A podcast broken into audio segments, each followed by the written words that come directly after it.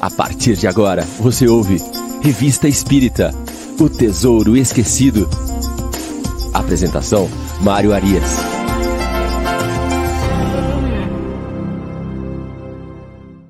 Olá, amigo ouvinte da Rádio Idefran. Estamos de volta com o programa Revista Espírita O Tesouro Esquecido. Hoje é sábado, dia 17 de fevereiro de 2024. É isso aí, já estamos no meio de fevereiro, passou o carnaval. Então, feliz ano novo a todos, né? Diz que o Brasil começa só quando passa o carnaval, o ano no Brasil. Então, bom ano novo, bom 2024. Vamos trabalhar, vamos que vamos. Nós aqui não paramos, né? Então, estamos aqui novamente abrindo amanhã de programas ao vivo da Rádio Defran, sempre aos sábados, às 9 horas da manhã, a revista Espírito Tesouro Esquecido. Logo mais às 10 horas, o Livro dos Espíritos em Destaque. E às 11 horas, o Evangelho no Ar, com o nosso amigo Chico Cruz e sua turma. E a nossa programação não para. No domingo, nós seguimos com o Sementeira Cristã, sempre às 9 da manhã, e o Evangelinho às 11.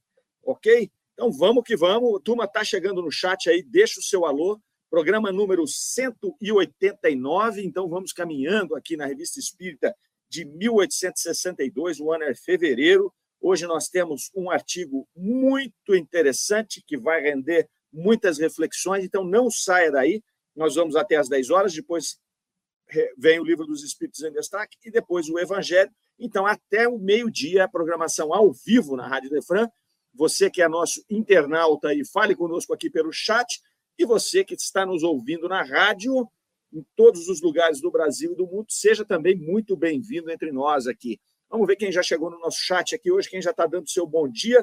A primeira que chegou foi a Inês Cirilo, às 8h56. É Ricardo De Vita, também está com a gente. A Gabriela Lopes está falando conosco desde as 8h59 aqui de Franca. Espero que tenha feito uma boa viagem, Gabriela. Seja bem-vinda de volta à nossa cidade. Suzy Silva, de Curitiba, desejando um bom estudo a todos. Valdir Fonseca, também nosso querido companheiro lá da CHB. Nathalie da Rocha Wolff, feliz e abençoado sábado para todos. Bom e ótimo 2024. É isso aí, é muito bem, Nathalie. Armando Caetano, Gisele Nascimento e da Elisa Tubaldini, Arlete Aparecida Ubiali, Chico Cruz, está aqui mandando um grande abraço para nós. Chico Cruz, me manda aquele link de novo que está quebrado, parceirinho. Eu não vou conseguir entrar na tua reunião, amigão. Chico Cruz, que vai fazer logo mais às 11 horas o Evangelho no Ar e a Shirley Siqueira. Bom dia, Mararias, bom dia a todos. Falando lá de Poços de Caldas, Minas Gerais. Então, fale conosco aqui, use este canal para se comunicar com o nosso programa, fazendo aqui, deixando aqui o seu alô, fazendo aqui seus comentários, fazendo aqui suas contraposições àquilo que nós aqui falamos, porque aqui nós estamos estudando, interpretando a revista espírita, né, a partir da nossa ótica, da nossa visão. Então, pode ser que tenha alguma coisa que o nosso querido internauta não concorde, fique à vontade para colocar aqui e vamos que vamos. Programa 189, fevereiro de 1862, Reencarnação na América. Muito interessante esse artigo aqui, um artiguinho pequeno, mas que dá muito pano para manga. Então vamos com ele aqui. Reencarnação na América. Então Kardec começa assim, ó. Com frequência as pessoas admiram que a doutrina da reencarnação não tenha sido ensinada na América e os incrédulos não deixam de aproveitar a circunstância para acusarem os espíritos de contradição. Então, vamos começar entendendo esta primeira frase aqui desse artigo interessantíssimo de Kardec. A primeira coisa que ele vai mostrar aqui é que a doutrina da reencarnação ela foi trazida na França e não na América. É, se nós observarmos aqui a construção do processo né, da doutrina espírita, doutrina espírita, nós sabemos que ela foi construída a partir do trabalho de Allan Kardec, portanto, na França, começando ali em 1855, né, tendo seu ápice ali enquanto enquanto início da doutrina em 57, com o lançamento do Livro dos Espíritos, mas Kardec se dedicou desde 55 ao estudo dos fenômenos, mas a, a, os movimentos, né, a, a, grande invasão espírita dos espíritos, ela começa muito antes, começa, tem o seu ponto marcante em Hydesville, nos Estados Unidos. Então, ela começa nos Estados Unidos, ela tem uma grande explosão e aí ela invade o mundo inteiro, com o espírito se manifestando em todas as frentes, não é? começando na América, nos Estados Unidos ali, né, com um, tendo o seu impacto maior nos fenômenos físicos. Então, tem as irmãs Fox lá, que eram uma família de médiums que é, na sua casa em Hydesville, na cidade de Hydesville, começam a, a, perceber, começam a presenciar diversos fenômenos. Tem um livro extremamente interessante que saiu há pouco tempo aqui, é, pelo menos tomamos conhecimento dele há pouco tempo, que, é, que se chama O Elo Perdido do Espiritualismo Moderno, escrito pela Lea Fox, uma das irmãs Fox. Então, muito interessante o livro, fantástico, vale a pena. Quem gosta de estudar a doutrina espírita, vale a pena ler esse livro. Um livro que traz aí essas informações do início da doutrina e traz uma visão completa da família Fox e de, do que eram aqueles fenômenos, como que aquilo se conduziu, como que a espiritualidade se comunicava com as meninas, porque quem eram os espíritos que começaram as comunicações, depois como é que os espíritos foram alterando o seu processo, já trazendo mensagens aí que davam uma pista do objetivo do que seria a doutrina espírita. Muito interessante o livro, vale a pena aí vocês comprarem para poder ler. Devorei o livro, li em poucos, poucos, poucas semanas aí, é, foi muito bacana. Mas então começa todo esse movimento na América, Kardec começa a estruturar a doutrina espírita e a reencarnação então se apresenta para Kardec na França, para aquele grupo que estava ali estruturando o que seria a doutrina espírita. Então, os antagonistas da doutrina começam a criticar por que, que a reencarnação, a doutrina da reencarnação, havia sido trazida na França e não na América primeiro, posto que o fenômeno começa na América. É? Então, eles vão começar a tratar aqui, acusarem esse fato de que isso seria uma contradição dos espíritos. Né? Então, Kardec vai dizer aqui né, que os espíritos, na verdade, eles mostraram a sua prudência habitual ao trazer essa informação somente um pouco à frente, já na França, num processo em que a doutrina espírita já começava a ser constituída. Né? Então, Kardec vai dizer: eles quiseram que o espiritismo surgisse num país de liberdade absoluta quanto à emissão de opiniões. O ponto essencial era a adoção do princípio da doutrina espírita, e para isso não quiseram ser perturbados em coisa alguma. Então, Kardec pondera aqui que os espíritos, por prudência, não trouxeram essa mensagem nos Estados Unidos, e, e, e, e resolveram trazer na França, onde as opiniões já fluíam de maneira mais livre, menos poluída, menos ali é, com, com, processos de, de repressão e, e enfim, é, é, de uma maneira onde as pessoas poderiam aceitá-la de, de, de forma mais leve. E aí ele continua: o mesmo não se dava com todas as consequências, sobretudo a reencarnação, que teria, que se teria chocado com os preconceitos de escravidão e de cor. A ideia de que um negro poderia tornar-se um branco, de que um branco poderia ter sido negro, de que um senhor poderia ter sido escravo, parecia de tal modo monstruosa que era suficiente para que o todo fosse rejeitado. Olha que colocação interessante. Então ele argumenta que essa doutrina da reencarnação ela é trazida nesse país livre que é a França, que já tinha uma, uma ideia um pouco mais avançada dessas questões sociais, e que se ela fosse trazida no, no, nos Estados Unidos, ela causaria tamanha estranheza, né, sendo aquele um país escravagista, um país que tinha uma situação desta questão da, da, da, da, da situação de negros e brancos ainda muito aflorada, então que era, era possível que ela causasse tanta estranheza que o todo da doutrina fosse rejeitado. Então, foi por prudência que os espíritos trazem primeiro a informação é, na França. Né? Então, agora, essa frase aqui, depois nós vamos voltar nela. Nós vamos voltar. É, não sei se vocês prestaram bem atenção, mas nós precisamos depois de se inchar um pouco dessa frase, porque esses artigos, não só esse, mas outros que Kardec coloca, dão um barulho danado na doutrina, pois nós vamos voltar nela. Mas vamos começar, vamos, vamos começar aqui esmiuçando esse artigo, que é a reencarnação da América. Então, Kardec faz essas colocações aqui e ele vai dizer ali que, é, na verdade, mais tarde dar-se-ia ali uma unanimidade sobre esse conceito. Então, não obstante o fato de que a reencarnação vem na França primeiro, não seria, não tardaria para que houvesse uma unanimidade ali. Essa doutrina ali já encontrava, segundo Kardec, aqui em 62, vários partidários em muitas partes do mundo, inclusive na América. Então ele coloca aqui, olha, uma frase lá, ó, eis o que a respeito nos escreve de Montreal, no Canadá, o senhor Fleury Lacroix, né? que natural dos Estados Unidos. Então ele vai trazer um exemplo aqui de como esta como esta doutrina já estava sendo aceita na própria América. Então ele vai colocar a, a, o senhor Fleury vai trazer a seguinte informação: a questão da reencarnação, da qual fosse o primeiro promotor visível, aqui nos tomou de surpresa. Hoje, porém, estamos reconciliados com ela, com essa filha do vosso pensamento. Tudo se tornou compreensível por essa nova claridade e agora vemos o futuro muito bem mais dilatado na eterna caminhada. Isso, entretanto, nos parecia absurdo. Hoje negamos, amanhã acreditamos. Eis a humanidade. Então, o senhor Fleury vem trazer para Kardec esta informação de que, realmente, quando eles receberam né, a partir do primeiro promotor visível, que foi Allan Kardec, a teoria da reencarnação embutida dentro do contexto da doutrina espírita, eles ficaram né, indignados com aquilo. Eles não quiseram acreditar. Né? E aí até ele vai falar, é, essa filha do vosso pensamento. Depois nós nos reconciliamos com ela, ou seja, a partir da reflexão, do uso da lógica e do raciocínio, esses indivíduos americanos que tinham aquela dificuldade natural de compreender este processo, por conta até desta separação racial que eles tinham muito ainda enraizado né, nos Estados Unidos, eles começam a observar e começam a verificar que há um encadeamento, que há uma lógica, que há uma razão, portanto, se reconciliam com o processo da reencarnação. E aí eles seguem, né, é, é, eles seguem aderindo esta doutrina dentro daquele contexto maior que é, na verdade, um dos pontos principais da doutrina espírita.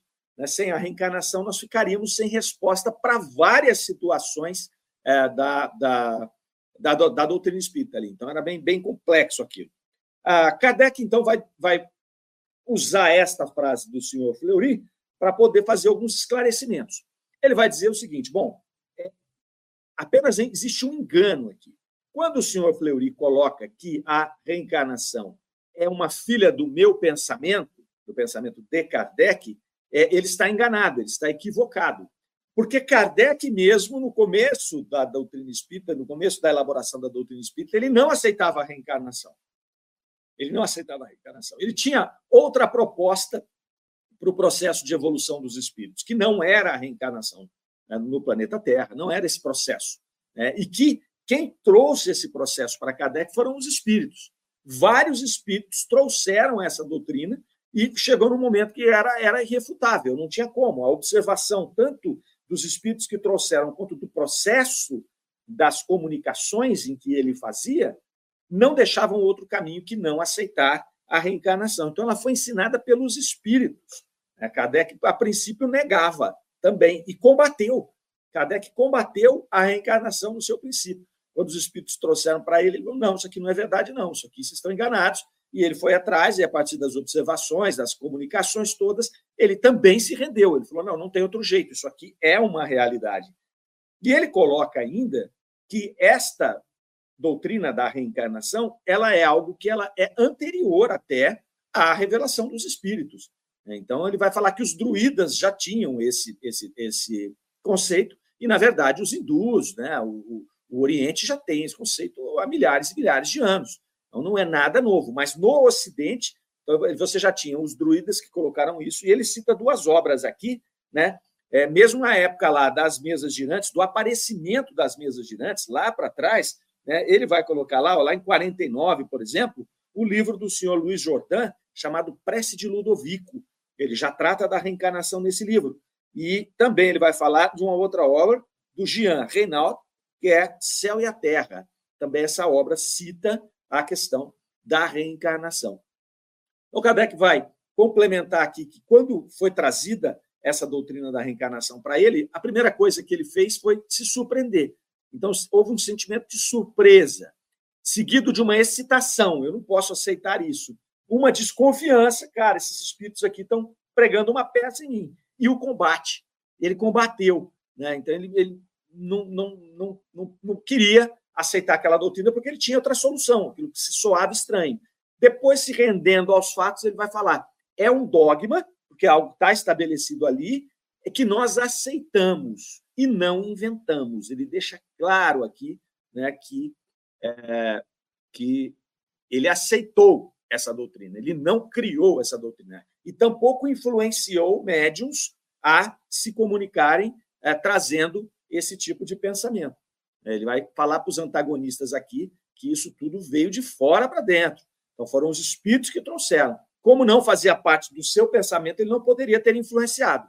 Se ele tivesse a força de influenciar os médiums daquele momento, e eram médios, eram centenas, talvez milhares de médios espalhados, né, que passavam essas informações e que Kardec coletava isso tudo, se ele tivesse a condição de influenciar, ele teria influenciado ao contrário, porque ele tinha uma outra tese. Ele teria influenciado para que a sua tese fosse estabelecida.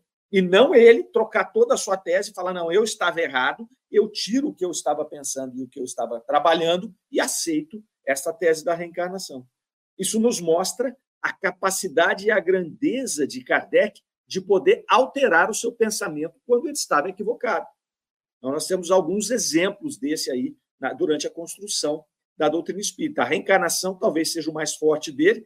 Nós temos também a questão da possessão. Né? Kardec, quando vai falar dos processos obsessivos, ele fala não há possessão, isso está lá no livro dos médios, está nas obras iniciais dele. E depois, lá na frente, na própria revista, ele vai dizer: eu estava equivocado. Há possessão. Quando ele vai estudar o caso da senhorita Julie, que é uma pessoa que teve um processo de possessão, eles estudam aquele e vários outros casos, fazem uma investigação e ele fala: eu estava errado. Existe sim a possessão. Então, ele faz essa alteração no seu processo aqui, e isso é muito bacana da gente ver. Então, esse artigo aqui, pequenininho, né, mas ele traz esse conteúdo profundo e agora nós vamos voltar naquela frase que eu disse para vocês, porque ali a coisa pega.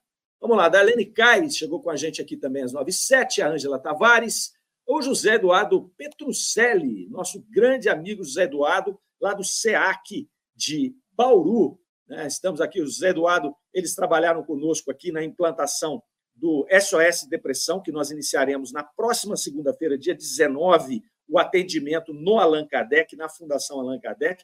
Foi o pessoal de Bauru que já trabalha com isso há 12 anos, que nos ajudou a estruturar esse processo. Estamos muito empolgados com isso.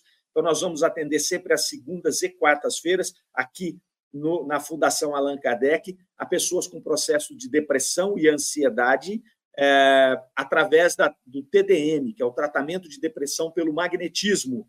E isso nós fomos buscar, beber da fonte do SEAC, que já há 12 anos trabalha com isso. Então, Zé Eduardo, obrigado pela sua presença aqui, muito obrigado pelo trabalho, pelo, pelo auxílio, e está conosco em pensamento aí para que segunda e quarta nós possamos atender esses nossos irmãos que estão aí nesse processo de depressão, nesse processo de ansiedade crônica e possamos trazer algum alívio. Aqueles que se interessarem, é uma vez por semana, ele pode escolher vir na segunda ou na quarta-feira, basta chegar na recepção da Fundação Allan Kardec, do Hospital Allan Kardec ali, e poder receber o seu atendimento sempre às sete horas da noite, segunda ou quarta-feira, tá certo? Então, o nosso assistido aí que precisar pode se dirigir lá e vai ser muito bem recebido é, é, pela nossa equipe.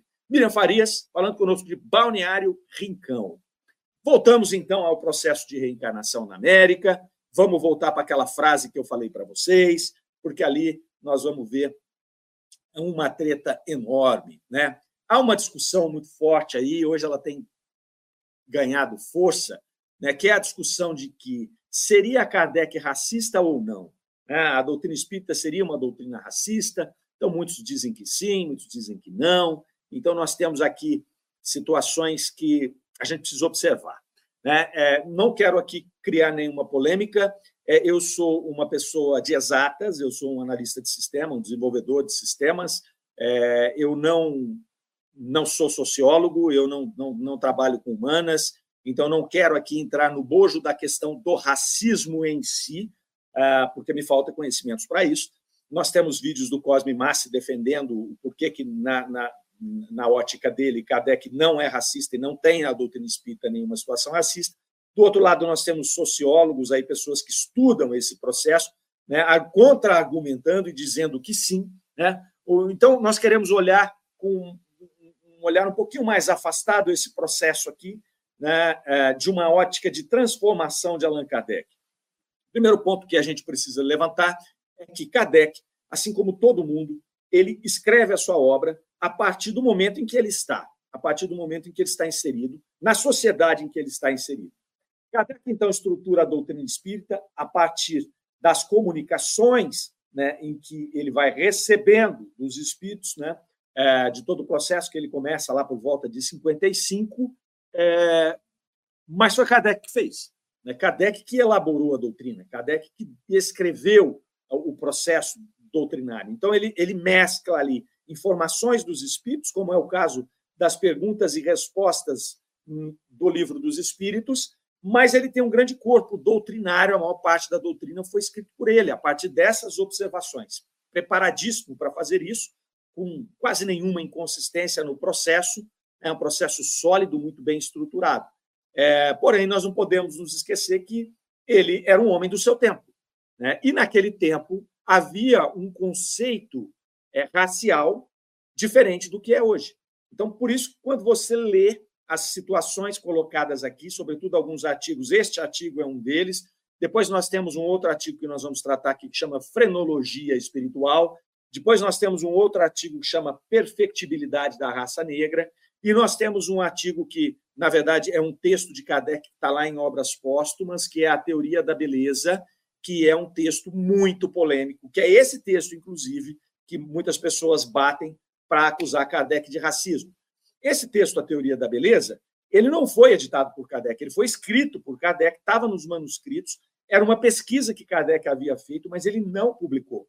Mas como eles pegaram depois os manuscritos de Kardec e estruturaram obras póstumas, é, esse texto está lá. Né? Então, quer dizer, ele, Kardec havia feito um trabalho naquilo. E, e traz todo um contexto né, da época, um contexto de interpretação da época. Nós não vamos aqui, novamente, dizendo, entrar na questão do racismo em si. Eu quero tratar de, de, de outro processo. Eu quero tratar de como Kardec via esse processo sob o meu ponto de vista, a minha capacidade de interpretação em 1862 e como ele via este processo em 1868, tá certo?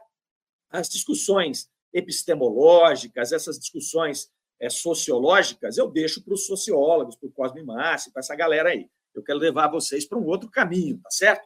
Então, vamos, vamos conversar, porque é um caminho, é um caminho espinhoso aqui, entendeu? E eu estou entrando nele, eu sou técnico, eu não sou sociólogo. Então, vamos lá. Mas vamos, vamos comigo, vamos comigo no raciocínio aqui. Ó, oh, Armando Caetano. Parabéns ao SEAC de Bauru e ao Grupo Allan Kardec de Franca pela iniciativa. A depressão é hoje uma epidemia, perfeitamente. E nós vamos trabalhar nessa nova frente aí, Armando. O Marcelo de Moraes está aqui conosco, o Marcelo FR Moraes, Primeira vez que o Marcelo se comunica por aqui, se não me falha a memória, seja bem-vindo entre nós. A Nathalie, Deus abençoe o trabalho de vocês. Muitos irmãos serão auxiliados nesse tratamento TDM, tratamento de depressão pelo magnetismo. Muito obrigado, Nathalie. Voltemos à frase de Kardec. Vamos lá, Kardec diz o seguinte, quando ele está falando lá da dificuldade dos espíritos de trazer o conceito de reencarnação na América e trazendo para a França, que já era um país onde as opiniões eram livres, onde o direito de pensar já estava mais estabelecido, com mais liberdade. Aqui nós já fazemos a primeira pontuação. Vejam como é grave, como era grave o processo, essa questão da, da, da discriminação racial, da separação racial. Me perdoem os termos, se falarem, ah, esse termo nem existe mais. Novamente, eu vou dizer, eu não sou sociólogo, tá certo? Então, me permitam eu usar os termos que eu, que eu conheço aqui, querem me corrigir, fiquem à vontade. Mas vamos lá, eles tinham essa separação racial, né? É, ela tão enraizada na América que os espíritos, sequer por prudência, trouxeram isso lá, traz, traz na França primeiro, deixa Kardec estruturar o pensamento para depois levar para eles. Porque se a gente leva cru o pensamento, eles vão falar assim: eu não quero essa doutrina de jeito nenhum. Então já vejam a dificuldade aí. Quando Kardec traz ali essa questão das consequências desse processo, ele vai falar ali: olha lá, o mesmo não se tratava de todas as consequências, ele está falando da reencarnação sobretudo com a reencarnação, que se teria chocado com os preconceitos de escravidão e cor estabelecidos na América. Certo? Olha só, a ideia de que um negro poderia tornar-se branco, de que um branco poderia ter sido negro, de que um senhor poderia ter sido escravo, era de tal modo monstruosa que era suficiente para que o todo fosse rejeitado. Isso aqui, meus caros, a gente tem que olhar com muito cuidado. Com muito cuidado. Porque se você se apressar e disser, olha, isso aqui prova que Kardec não era racista, que ele não fazia distinção das raças, Cosme deixa muito claro isso no vídeo dele, que Kardec não era racista. Né? Se você observar do ponto de vista em que ele, ele pregava a igualdade entre todos os seres, ele pregava a irmandade entre todos, e nós vamos ver isso um pouco à frente. Né? Mas olhem bem esse texto. Ele fala o seguinte: ó, a ideia de que um negro poderia tornar-se branco, de que um branco poderia ter sido negro, a ideia de que um senhor poderia ter sido escravo, o que, que ele deixa claro aqui, meus caros amigos? Ele deixa claro aqui, nesse, nesse texto aqui, nessa, estou falando desse texto aqui, desse trecho, ele vai deixar claro para nós que esse processo só se dava do negro para o branco. Aqui ele não faz a menção de um branco tornar-se um negro, reencarnar-se em um negro. Nesse trecho ele não faz. Né? Não sabemos também se por prudência ou se porque neste momento, em 62, Kardec ainda não tinha esta certeza. Porque vejam só, a situação ali nos outros artigos que eu mencionei é, era muito claro que o consenso natural daquela época colocava a raça negra, e aí as pessoas vão falar, ah, hoje nos fala mais raça. Tá bom, mas eu preciso me expressar dessa maneira, porque eu não sei fazer de outra. Eles falavam o seguinte, e é o que está escrito ali, que a raça negra ela era diferente da raça branca, que era uma raça cujo a compleição física era mais limitada do que a dos brancos europeus ocidentais. E, portanto, os espíritos que ali habitavam eram espíritos num processo anterior de evolução. Essa era, é, essa era a visão corrente. Se fosse isso verdade, o espírito de um branco não poderia reencarnar-se em um negro, por quê? Por conta da não retrogradação da alma. Eu estou fazendo um pensamento aqui, como eu disse para vocês. Eu não sei se Kardec coloca isso por prudência, para não chocar. Talvez ele já soubesse que não era assim, mas ele tinha que ir devagar. Ou talvez os próprios espíritos tivessem ido devagar com Kardec para também não chocar com todo o processo, porque muita luz cega. Certo? Então, essa frase deixa claro que é, esse processo aqui ele seria impossível de ser colocado na América num primeiro momento. Por quê? Porque um branco não aceitaria ter sido um negro. Um senhor de escravos não aceitaria ter vindo em encarnação passada de um escravo. Mas ele não cita aqui o fato de que ele pode voltar a ser. Isso nos deixa essa ideia de que talvez, talvez, é, Kardec ainda aceitasse o consenso comum de que a raça negra fosse fisicamente inferior à raça branca, portanto, os espíritos ali necessariamente teriam que ser espíritos é, é, inferiores. E, portanto, a não retrogradação da alma não permitiria que houvesse o processo contrário. Beleza? Então, tá bom. Depois, Kardec vai escrever os outros artigos, frenologia, que a gente vai tratar logo aqui, porque está em 62, e depois a perfectibilidade da raça negra, que está lá. Raça negra, é o jeito que ele fala, tá certo? Eu já sei que hoje não usa isso, mas vamos, vamos deixar assim por enquanto, tá? Pois bem, aí nós vamos andando. Kardec vai andando, coloca esses artigos, né? Que hoje dão esse, esse pano para manga aí. Uh, depois ele chega lá em 67. 67 tem um artigo interessantíssimo é, no, no, na revista Espírita que se chama Tom, o cego músico natural. 67. Então, a gente está fazendo uma coisa um pouquinho diferente, que a gente está buscando um artigo lá da frente para poder embasar esse nosso trabalho aqui hoje, que eu achei importante trazer para vocês. Fevereiro de 67, Tom, o cego músico natural. Vai contar a história de um cego, de um negro escravo cego, né, ignorante e totalmente iletrado, está aqui no texto, que vem, esse texto é retirado de um, de um artigo do Espiritual Magazine de Londres, então, Kardec pega esse texto do Espiritual Magazine, traz para cá para comentar, e essa frase que eu disse para vocês aqui veio de lá, né? Nesse negro, escravo, cego, ignorante, totalmente letrado, que ainda menino, um dia, vendo uma pessoa tocar um piano, simplesmente negro e escravo. Não tinha direito naquela época de fazer nada. Ele vai lá, simplesmente, sem nenhum temor, se senta ao piano e começa a tocar e ele se mostra um virtuoso, ele começa a tocar tudo quanto é coisa. Né? E é interessante que ele, ele tocou uma peça de Rendel lá, né? E é, o cidadão tocou a peça de Rendel, eu não sei quem é, não conheço música clássica, mas ele vai dizer aqui que é extremamente difícil de tocar. O menino sentou e tocou a peça inteira de novo. E o menino ainda falou assim: Ah, eu vejo, ele é um velho com uma grande peruca. Ele tocou primeiro e eu toquei depois. Né? Então, ele vai falar que é, incontestável que Tom tinha visto Rendel e tinha ouvido tocar. Né? Então, vejam que ele era cego, ele não poderia ter visto, mas ele viu, ele viu provavelmente com os olhos da alma. E aqui o texto continua falando aqui desse menino prodígio, né, que consegue fazer essa situação. E aí Kardec, é, é, aí o texto ainda para fechar que ele coloca assim, ó, é um gênio e uma organização excepcional, diriam os materialistas. Mas só o espiritismo pode dar a chave desse fenômeno de maneira compreensível e racional. Vejamos que estamos em 1867. O primeiro texto que nós mencionamos lá da América foi de 1862, então são cinco anos. Naquele primeiro texto, Kardec coloca que essa evolução do espírito dar-se-ia do negro para o branco, ok? Não havia retrogradação. Aqui aparece esse menino e esse menino virtuoso começa a tocar.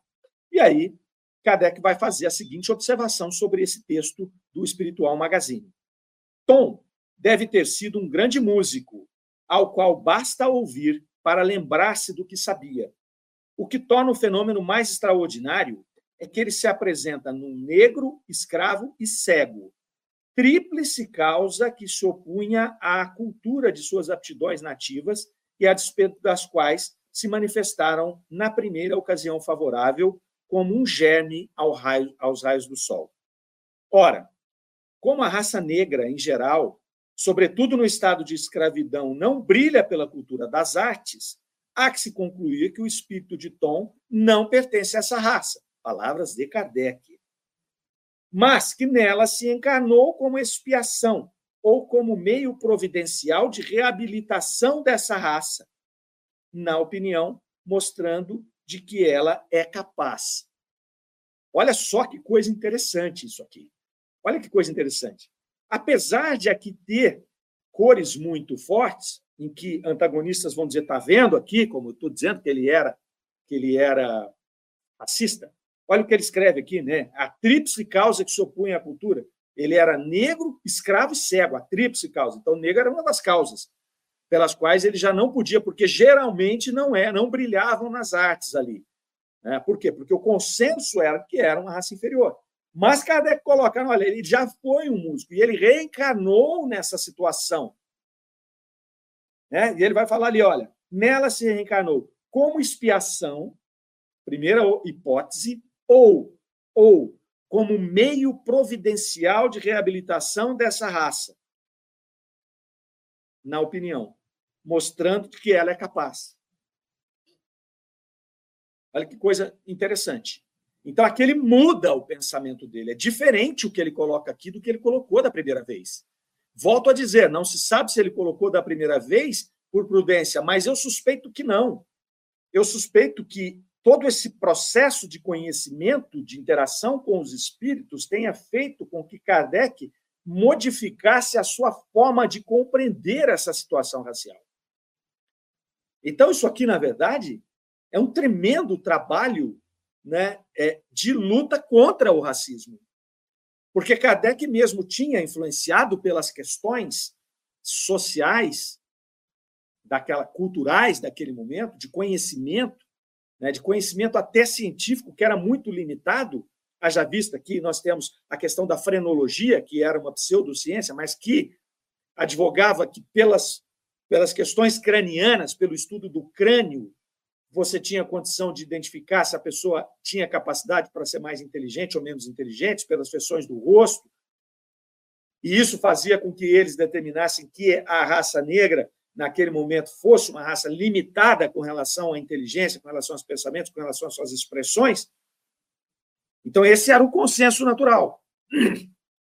E aí, Kardec vem trazer aqui: olha, ele pode ter vindo por expiação, que ele vem nessa situação tão miserável, né, como um negro que naquela época não era fácil. Né? Hoje já não é, gente, porque hoje ainda tem esse processo de discriminação, não é? mas imagine isso em 1867. Né? Escravo, ou seja, ele não tinha nem o direito à liberdade dele, e cego.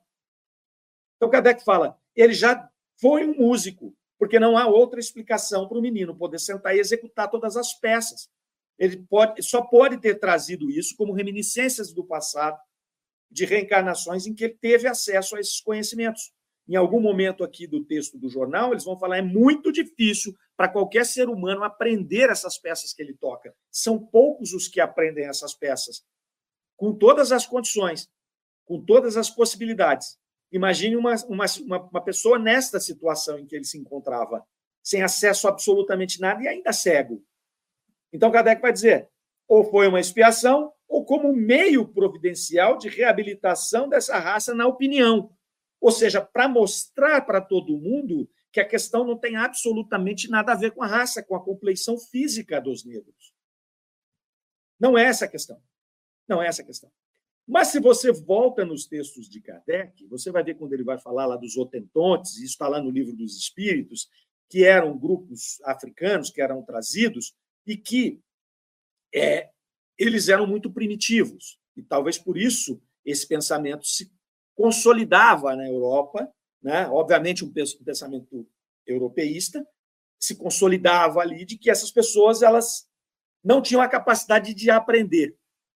É, e tanto que, em algum ponto ali do, do livro dos Espíritos, Kardec vai colocar que se você pegar um menino otentonte, uma criança otentonte, levar ele para uma universidade famosa, você não vai transformá-lo num Newton, não vai transformá-lo numa, num, numa, num, num grande é, intelectual, porque ele não teria essa condição.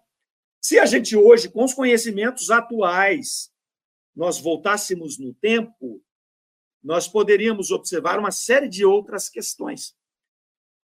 Eduardo Janetti, um dia eu estava lendo um livro que é, chama-se O Valor do Amanhã, há muitos anos eu li esse livro, e ele falava a respeito dessa situação. Ele falava que há uma falsa observação aí, quando você pega determinado grupo e fala: se eu pensar uma pessoa, uma criança aqui desse grupo, e trazê-la para uma grande universidade, fazer o mesmo ensino que eu faço com outro grupo, eu tenho diferença intelectual. Então, isso pode mostrar, no primeiro momento, que geneticamente aquela pessoa é comprometida com uma série de coisas, que ela tem uma limitação pela origem dela, é, racial, vai, não tem outro nome para falar. Beleza. Só que ele mostra várias outras frentes. Ele mostra o seguinte: vamos lá. Se eu pego uma criança numa favela e pego uma criança na zona sul de São Paulo, pego as duas e dou a mesma educação, o mesmo ambiente depois, e encontro essa diferença, tem várias variáveis aí que devem ser observadas. A primeira, como foi a gestação dessa criança que saiu da favela? Ela teve a mãe teve a alimentação necessária, né? A mãe fazia uso de algum tipo de substância?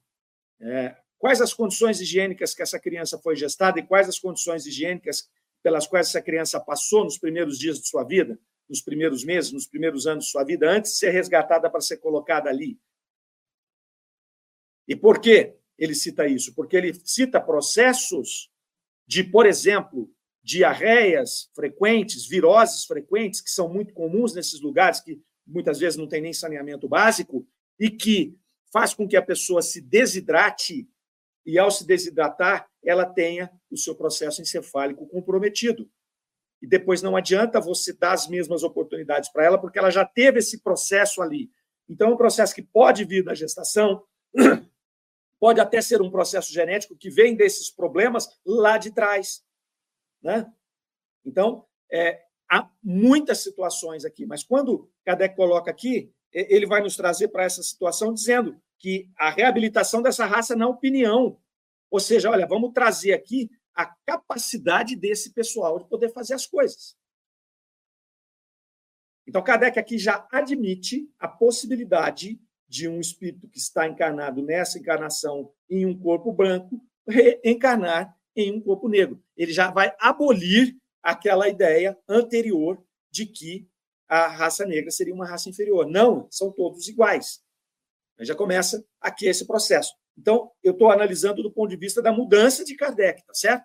Estou analisando desse ponto de vista. É um terreno extremamente escorregadio, mas vamos que vamos. Vamos ver o que a turma está colocando aqui para nós. Vamos lá, ó. Opa, a turma está lá. Ó. E da Elisa Tubaldini, às 9h24, ó, o que temos que ter em mente é o cotidiano da época. O processo doutrinário se inicia e é concluído num período muito difícil da história, de muita ignorância. Perfeitamente, hein? Perfeitamente, tá? alinhado aqui com o nosso pensamento. Ricardo Fadu, processo científico fantástico de Kardec. Ele vai eliminando hipóteses e validando respostas. Esse é o ponto que a gente quer mudar, que a gente quer falar, tá? da mudança de pensamento de Kardec. É isso que a gente quer tratar. A dona Lázara, lá da usina do Estreito, dando seu bom dia. Grande abraço, dona Lázara, nossa companheira de muitos anos no Allan Kardec. Cristina Oliveira, bom dia, Mário. Conhecimento enobrece a alma. Gratidão pelas explicações e uma fala simples, de fácil compreensão para todos. Forte abraço. Valeu, Cristina. Muito obrigado. Aí da Elisa novamente. Daqui a 100 anos, como será que a sociedade nos verá? Quais serão as barbáries que teremos vencido e nossos descendentes se sentirão horrorizados? Simples, basta a gente ver o que acontece na Rússia, o que acontece na, na faixa de Gaza, o que acontece aqui em São Paulo, o que acontece no Brasil, no Nordeste. Eles vão ficar horrorizados com essa discrepância social, com essa desigualdade social, né, com a desigualdade de oportunidades. Então, Elisa, concordo totalmente com você. Tomara que daqui a 100 anos os nossos os nossos descendentes olhem e falem, pô, como aquele pessoal de 2024 era era embrutecido. Isso vai significar não que nós somos embrutecidos hoje, porque nós damos exatamente aquilo que nós temos, mas vai significar que daqui a 100 anos nós teremos um mundo muito melhor do que o que nós temos hoje, né? A Gisele, pensa igual, ainda hoje tem preconceito, imagina naquela época. Marcelo Moraes, acredito que Kardec analisa do ponto de vista das condições sociais, nunca ligado a fatores físicos, como a cor da pele. Só existe discriminação porque a nossa sociedade é composta de espíritos imperfeitos. Marcelo, não, beleza. É que naquela época havia essas ciências, a frenologia lá, que batia nisso também, tá? Mas Kardec vai desmontando essa história aqui. Né?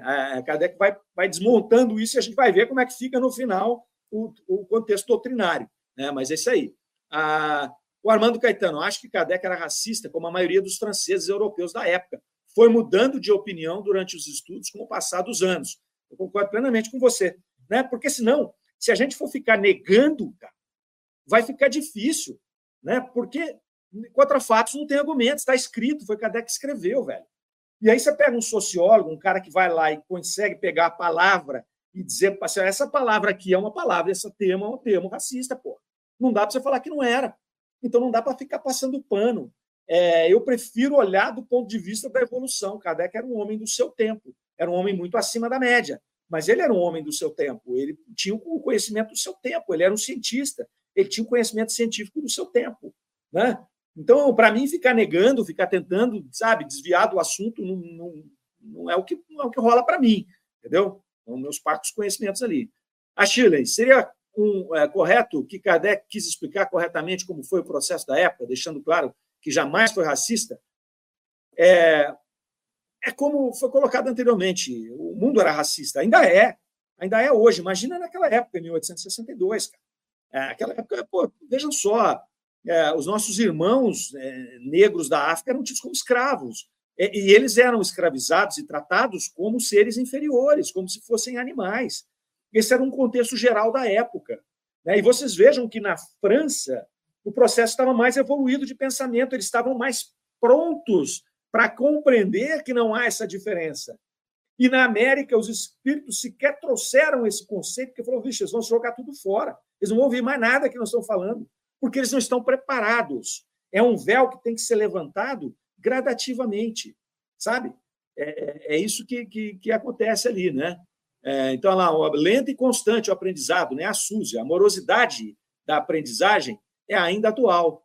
É, raça, gênero, limitação física ou mental, vamos evoluindo, temos sempre que contextualizar. É isso mesmo, gostei muito, sabe, da, da, da frase anterior ali que foi colocada, né, que daqui a 100 anos o que vão pensar de nós.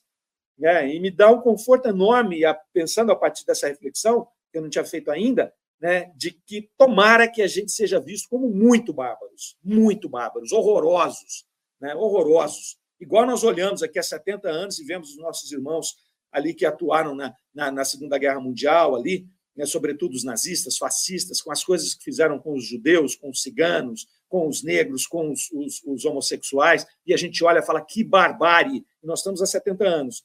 Levando em consideração que a evolução ela é exponencial, ou seja, que a gente evolui mais rápido do que evoluímos anteriormente, daqui a 100 anos, tomara que nós já estejamos, se não no mundo de regeneração, próximos dele. Isso é maravilhoso, porque nós vamos deixar para os nossos netos um mundo, nós vamos ter para os nossos netos, não vamos deixar nada, porque a gente constrói muito pouco, mas nós vamos ter os nossos netos em mundos melhores. e nós estaremos, talvez, reencarnando no mundo melhor. Isso é maravilhoso. Isso é maravilhoso. Né? A turma bombando aqui, vamos lá. Kardec jamais foi racista. Beleza, concordamos com isso. Né? O tempo era assim. Cada vez mais as ciências de sociologia vão nos esclarecendo como vamos mudando. Não tem fundamento o espírito de segunda ordem ser racista, Mário. Ô, Shirley, vamos lá. Eu comecei falando sobre isso, sabe? Que eu não vou ficar aqui discutindo a questão de racismo, não. Agora, veja um sociólogo falando, cara, e você vai ver. Não dá para não dá para maciar, não. Procura na internet lá um sociólogo falando sobre isso, você vai ver que é bem, bem complexo para a gente. Fica ruim, fica ruim se a gente não entender as coisas como elas são, porque aí a gente fica cego. Aí nós estamos nós estamos aceitando dogmas, tá? Tipo, não vou, não vou falar nada, não para não ter mais treta. Né? Não tem como alinhar o racismo Kardec diante de suas obras. Lê, lê lá, Chile, vamos lá, lê lá, lê lá, lê lá, lê lá. Vai, vamos ler. Não só os negros, os americanos eram considerados homúnculos, se não me engano. É, já usava esse termo. É, o, o, é, os índios, né? Eram também. Então, era, meu, era assim. Era assim. Quando você entende uma pessoa falando da escravidão, né, você já vai ver é, essa situação é, é, sendo exposta. Não, não há como. Né? Então, vamos lá. É, aqui, Tom, o, o, o, cego músico natural, e depois Kardec. Kardec, tá bom, Shirley, vamos lá, vamos que vamos, segue em frente. É, Kardec vai falar aqui, lá na Gênese, em 1868, e aí é o que está no bojo da doutrina espírita. Né? Ô, Chile, nós, nós, nós, nós concordamos que Kardec não era racista enquanto espírito. Kardec não conhecia esse termo ainda. Esse termo racismo, da forma como nós entendemos, ele é posterior a Kardec, entendeu? Agora, os escritos dele, analisados à luz da sociologia atual, não tem como a gente dizer que não são escritos que podem ser considerados racistas. Se a gente tira o nome de Kardec desse texto e lê, nós mesmos vamos falar, pô, que está um texto racista. Basta você ler lá essa o artigo da beleza, tá? Esse que eu falei para você aqui, que é a teoria da beleza. Depois você pega lá, por favor, pega lá, por favor, o, o, o, o livro Obras Póstumas e leia o texto Teoria da Beleza, certo? E depois você vê que conclusão você chega. Tá? Leia como se fosse um texto de outra pessoa, ok? Então, falta interpretativa. Beleza. É, naquela época eu não tinha como interpretar isso desse jeito, minha querida. Né? Mas vamos que vamos, vamos lá. 68. Agora você vai me dar razão. 68, Kardec morre em 69. Kardec desencarna em 69. Então, em 68, Kardec estava escrevendo a Gênese, né, que foi a última obra que ele vai escrever. É... Infelizmente, Kardec tinha outras coisas para escrever, não deu tempo. É, ele vai escrever a última obra dele, doutrinária, e olha o que ele coloca lá, né, no que é o que está no bojo da teoria dele, é o que é o que ele deixou como doutrinário.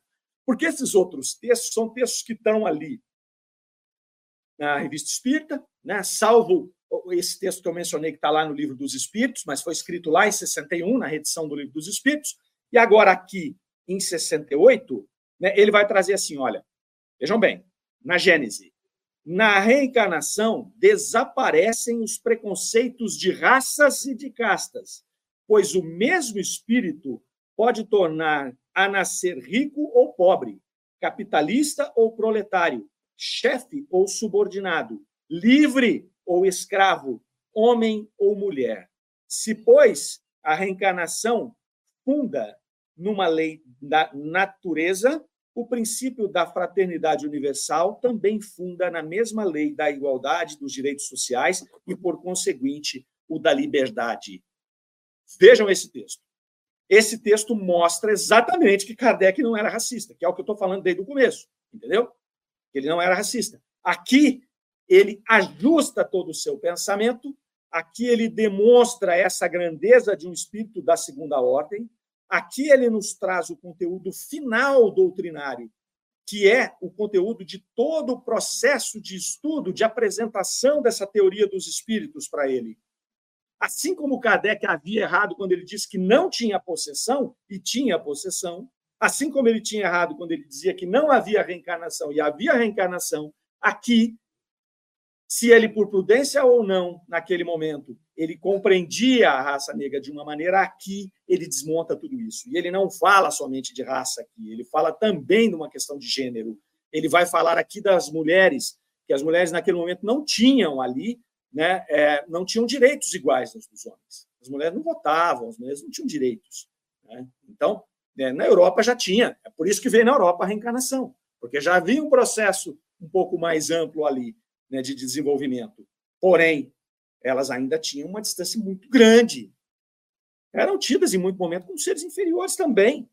Entendeu? Que o Kardec vem colocar aqui. Vou ler de novo. Na reencarnação desaparecem os preconceitos de raças, de castas, pois o mesmo espírito pode tornar a nascer rico ou pobre, capitalista ou proletariado, chefe ou subordinado, livre ou escravo, homem ou mulher. Se, pois, a reencarnação se, pois, a reencarnação funda numa lei da natureza, o princípio da fraternidade universal também funda na mesma lei, o da igualdade dos direitos sociais e, por conseguinte, o da liberdade. É uma fala aqui totalmente antirracista, nos termos de hoje, é uma fala totalmente aqui equilibrada do ponto de vista da, da, da, das igualdades sociais, uh, da liberdade e da igualdade entre todos os seres. Então, é assim que Kardec termina a sua obra trazendo aqui para nós é, esse ajuste de pensamento. Então, quando a gente discute sobre o meu ponto de vista apenas, eu estou dando um humilde ponto de vista, já disse várias vezes, eu não sou técnico nesse assunto, não sei nem as terminologias, mas, na minha humilde opinião, Kardec veio estruturando isso e fechou com chave de ouro. Então, quando alguém fala se Kardec é racista ou não é racista, nós temos que mostrar esse texto. Olha aqui o que sobrou dentro do contexto de Kardec. Kardec escreveu por 10 anos. Kardec que nunca disse que tudo que ele tinha escrito era correto, era certo, ele corrigiu aquilo que ele tinha escrito. Então, isso aqui é um fechamento. Eu não digo nem que é uma correção, talvez esse seja o pensamento de Kardec desde o começo, mas ele não tinha elementos sociais, elementos, é, é, elementos de pensamento naquele primeiro momento para formatar o que ele formatou aqui. Não tinha nem conhecimentos espirituais que foram adquiridos a, ao longo do tempo. E uma coisa interessante que eu quero colocar aqui para vocês também é que todas as menções colocadas aqui que nós citamos, todas elas são fruto do trabalho, do pensamento e dos estudos de Kardec. Nós não temos aqui, nesse contexto inteiro, nenhuma dissertação de espíritos que acompanhavam Kardec, muito mais que tenha passado pelo Conselho Universal do Ensinamento dos Espíritos, que falem alguma coisa que tenha cunho racista hipótese nenhuma. Aí causaria estranheza, porque aí seriam espíritos realmente imperfeitos do plano espiritual, ainda atrasados, trazendo essas coisas que seriam colocadas no bojo da doutrina. Nós não temos comunicações que são inseridas na obra de cunho que possam ser analisadas a partir de hoje, volto a dizer, e, e tidas, olha, isso aqui é racista. Não temos, por parte dos espíritos. O que nós temos são os estudos de Kardec. Foi muito pesado, Kardec teve que construir isso no MOOC, gente, sozinho. Pesadíssimo né? Pesadíssimo. E olha que obra que ele fez. Né? Então, basta a gente chegar na Gênese e ver como, como foi, qual é o bojo da doutrina espírita no quesito das desigualdades sociais, das questões raciais. Ele simplesmente iguala todo mundo. A reencarnação iguala todo mundo. Então, ele compreende que os espíritos trafegam, ele compreende ali que não existem raças que querem do ser humano. Né? Então, ele vai, ele vai trazer né, essas essas situações aqui para nós. Eu queria achar que onde ele fala que não existem raças, não existem diferenças de raças entre, eh, no planeta Terra, que os espíritos trafegam entre todos os seres humanos que aqui estão, como ele vai falar aqui. Né? Entre brancos e negros, mulheres e homens. Então, eu sou homem hoje, eu volto a ser mulher amanhã. Ora, mas lá no começo, né, a sociedade entendia que a mulher era um ser inferior ao homem em, em, em capacidade, e eu pudesse reencarnar mulher, isso seria a retrogradação da alma, eu estaria ferindo um princípio básico da doutrina. Não é? Maravilhoso, né? Falei que ia dar treta, gente. O que, que eu posso fazer? Não é? O que, que eu posso fazer? Mas vamos que vamos. É, passei para vocês aqui o meu entendimento, espero que tenha sido útil, não para esclarecê-los, talvez, mas pelo menos para acender essa chama de pesquisar. Né? Então, vamos pesquisar, vamos trabalhar, vamos ouvir opiniões diversas, não vamos nos ater a dogmas, né? não vamos nos ater as, vamos ter o mesmo pensamento de Kardec. Né? Vamos observar as coisas e vamos acompanhar, vamos compreender. Quando a pessoa fala para você, oh, isso aqui está errado aqui, vamos ter humildade para lá e olhar, ver o ponto de vista dele. Né? Senão nós vamos fazer igual os nossos irmãos que a gente critica muitas vezes, né, de outras religiões, que aceitam situações que já estão comprovadamente fora do contexto, não é? atual, seja ele científico, cultural, histórico, é, sociológico, né? Então, cabe a nós aí essa reflexão. Eu agradeço demais, meus caros, essa manhã que eu passei junto com vocês. A gente aprendeu muito junto com, com vocês, aprendemos muito fazendo essas reflexões. Né? Vamos pensar aqui em tudo isso que foi falado também no chat. A gente vai visitar de novo, porque é um tema espinhoso, é um tema mais que é importante refletir para que a gente daqui a 100 anos estejamos melhores do que estamos agora. Tá certo? Um excelente final de semana a todos, uma semana iluminada, que Deus nos abençoe. Até sábado que vem, às 9 horas, com Revista Espírito Tesouro Esquecido. Rádio Defran, o amor está no ar.